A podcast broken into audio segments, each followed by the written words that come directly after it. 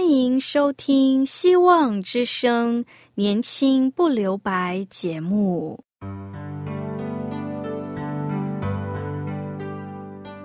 时间是匆促的，岁月流逝，一去不返。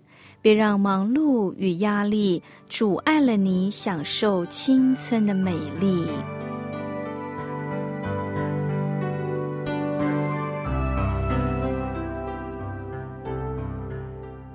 亲爱的朋友，您好，我是启慧。如果日常生活几个方面的压力与烦恼令你透不过气，此刻，给自己一个悠闲的空间，将心门打开，让启慧为你打打气、暖暖心。让我们在这短短的三十分钟与主爱相遇，使年轻不留白。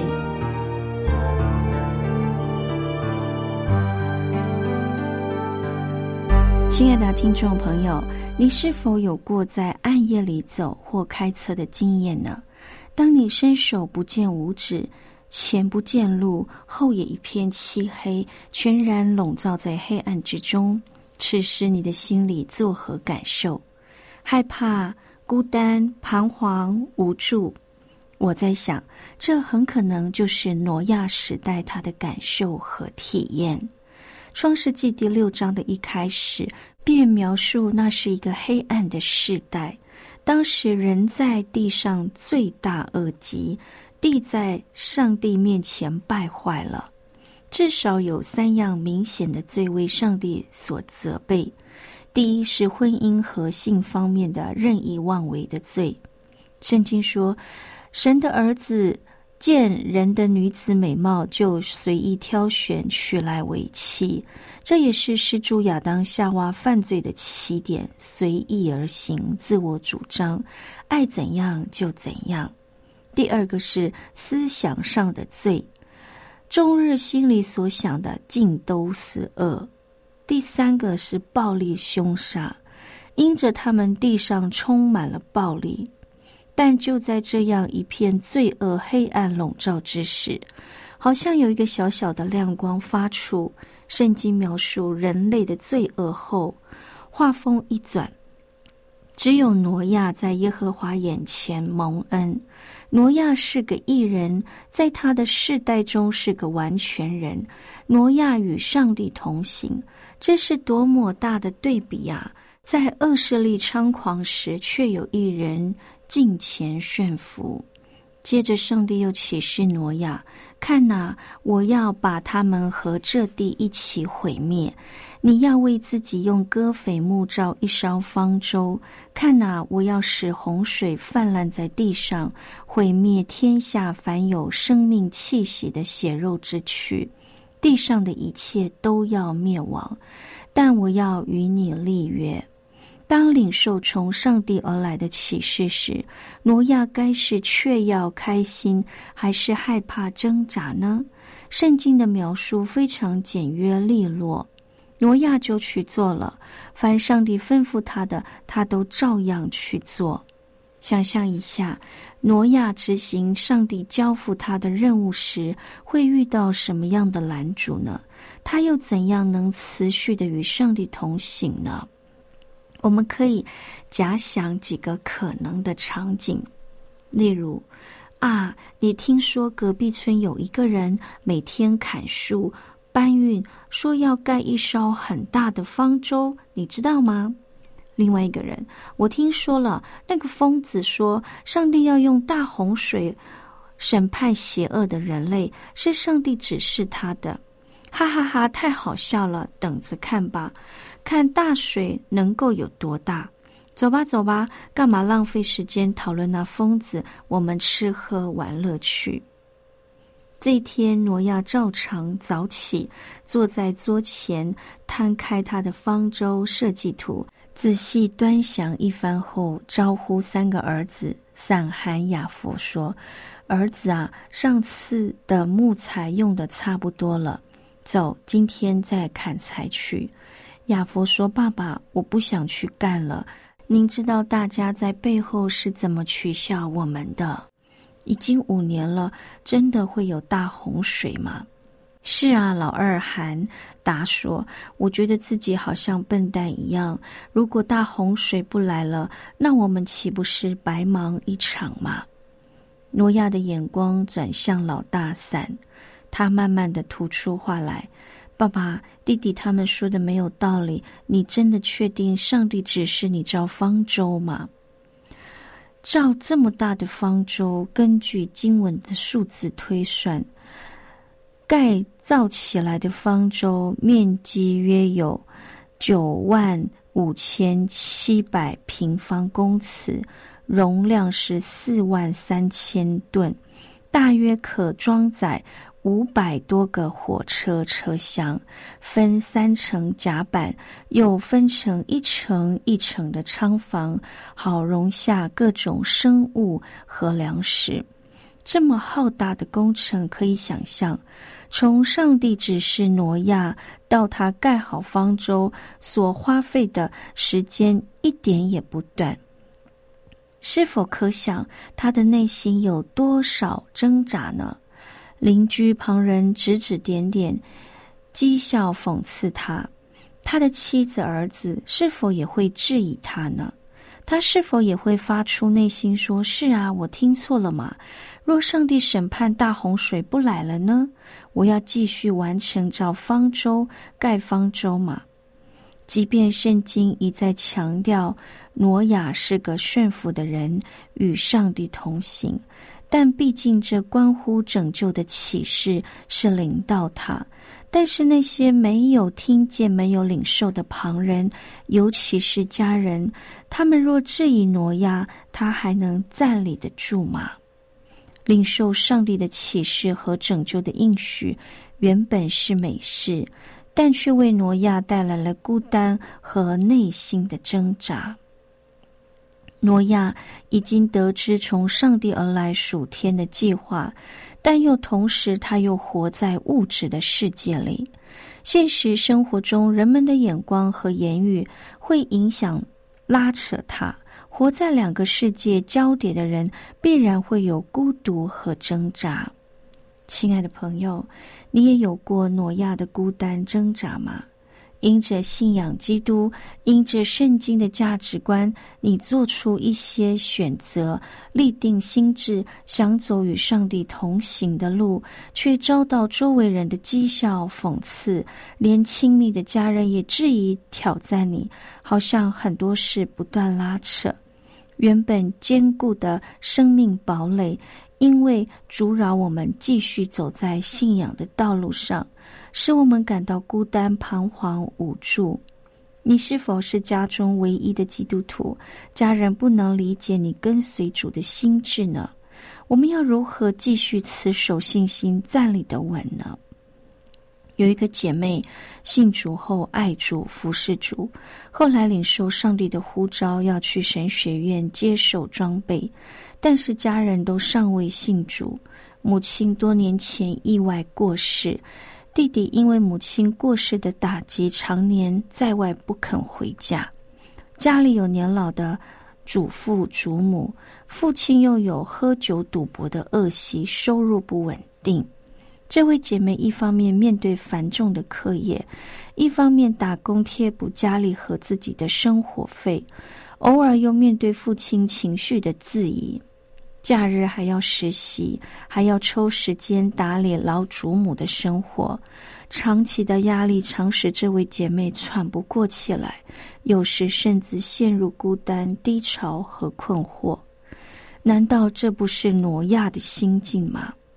因为未信的家人不解我们在信仰的坚持和领受，有时劝阻施压，或同学朋友的指指点点、轻看和取笑。基督徒为了做见证，还要劳苦付代价的服侍他们，内心不免觉得孤单无助，甚至怀疑上帝的应许在哪里，甚至认为还要忍耐等候到几时。这时，我们蓦然发现，身边一个个都像挪亚的处境。家中唯一的青年正为家人信主迫切祷告。有嫁到基督徒婆家的姐妹，信主尝到主恩美善之后，也殷勤期盼娘家父母能够信主。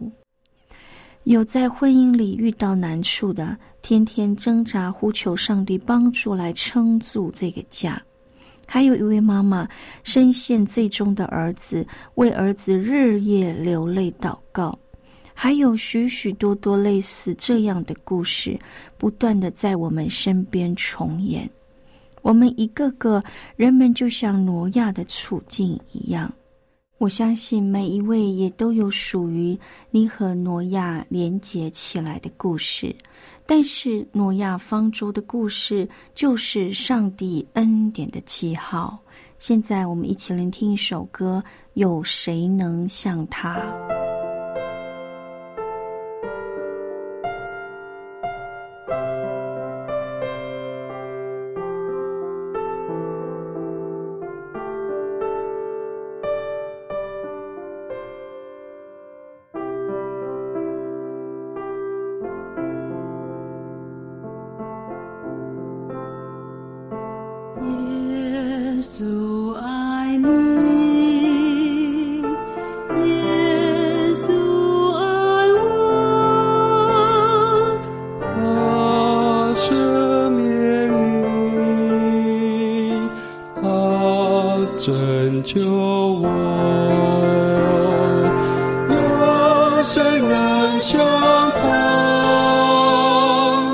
sure.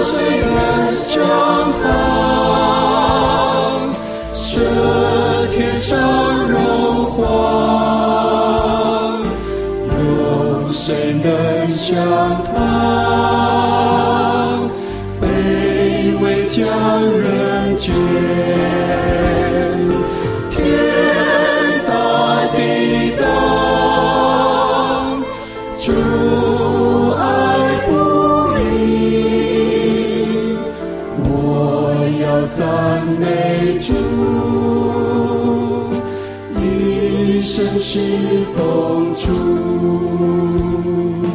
我要赞美主，一生是风烛。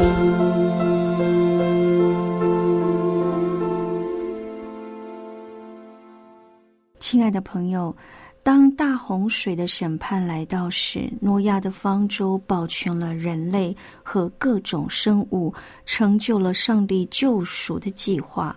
方舟是一种巨大的漂浮箱，因此在方舟里面，人可以依赖上帝的恩典。因为方舟不能控制航行，只能在海上漂流，唯靠上帝的恩典来导航。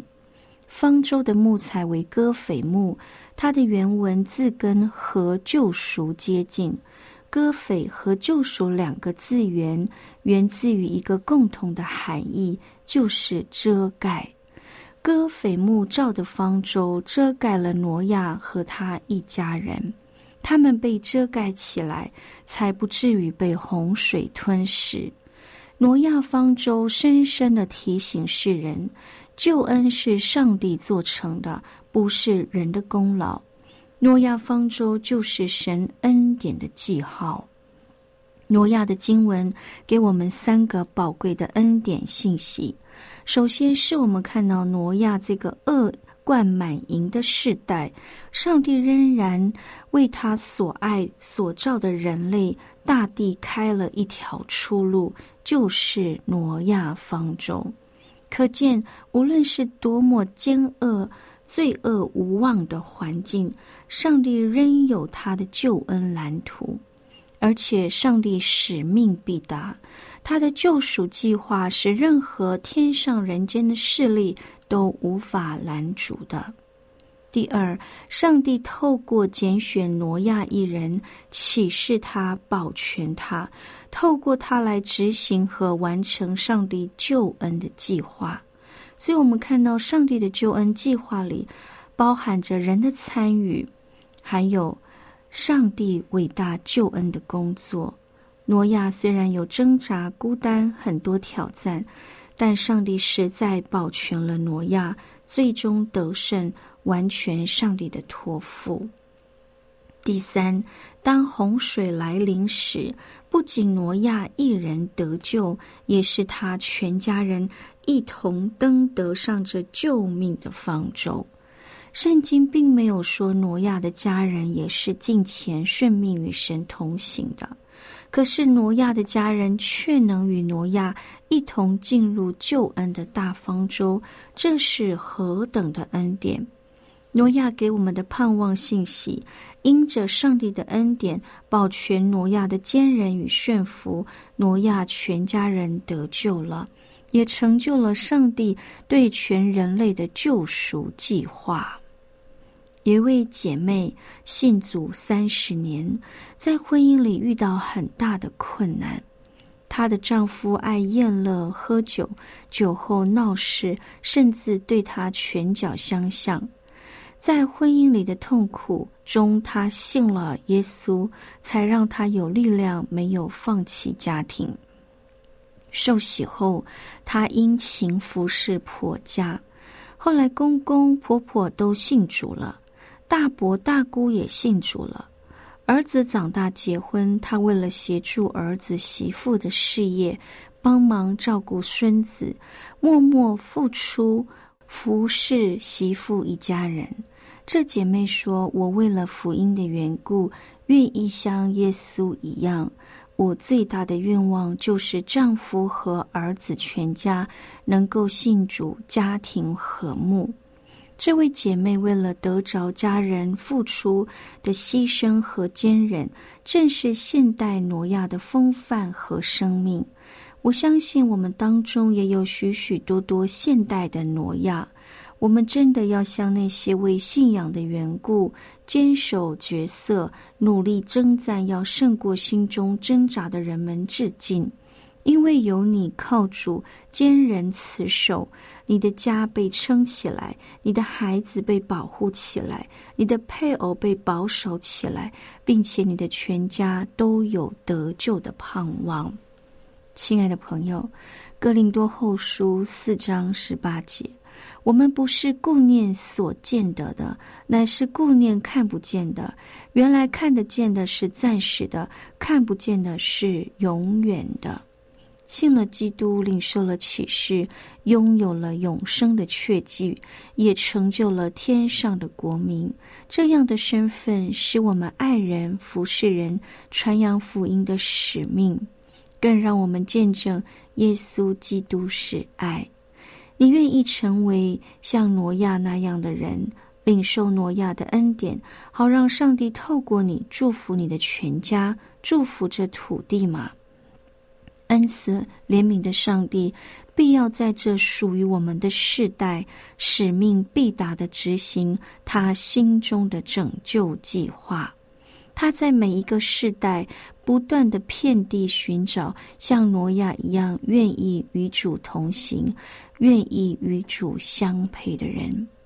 愿上帝赐福您，使我们得胜一切，因为耶稣基督就是我们的得胜者。他帮助我们度过最艰难的时刻，安慰心灵忧伤的人，更赐予我们所想象不到的恩典。他是我们的创造主，并且我们是他所爱。让我们因着信靠他，成就上帝的救恩计划，并看见上帝完美的救恩和恩典在我们周围。现在，我们一起聆听一首歌。耶稣，耶稣。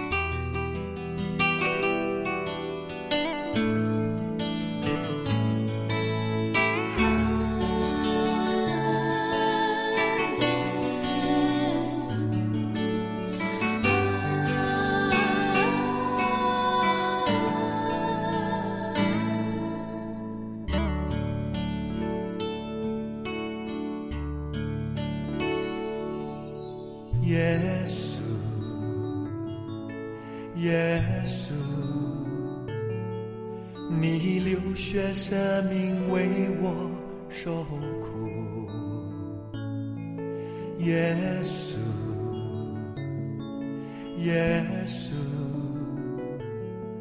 你领我走向永生的道路。耶稣。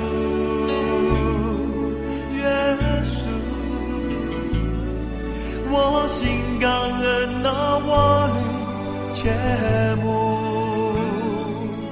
耶稣，耶稣，我愿一生跟随你走。天路耶稣，耶稣，我心感恩那我灵切慕。耶稣，耶稣，我愿一生跟随你走天路。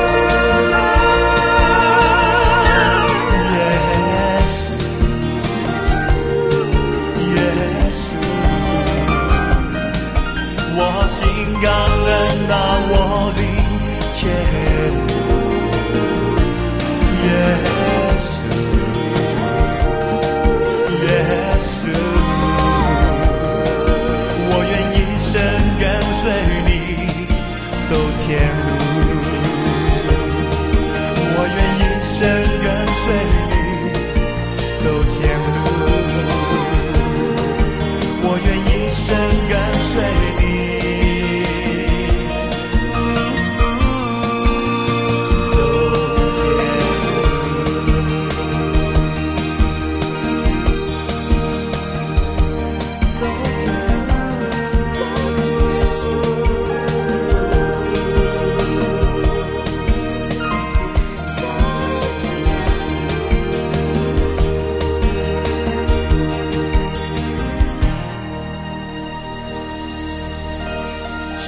众朋友，谢谢您在今天收听我们的节目。愿今天的节目帮助我们认识上帝，爱我们的主。如果你有需要我们为您带导的事项，你可以在信中提出来。我们电台的地址是 q i h u i h v o h c dot c n。我是启慧，愿主与你同在，赐你平安喜乐。拜拜。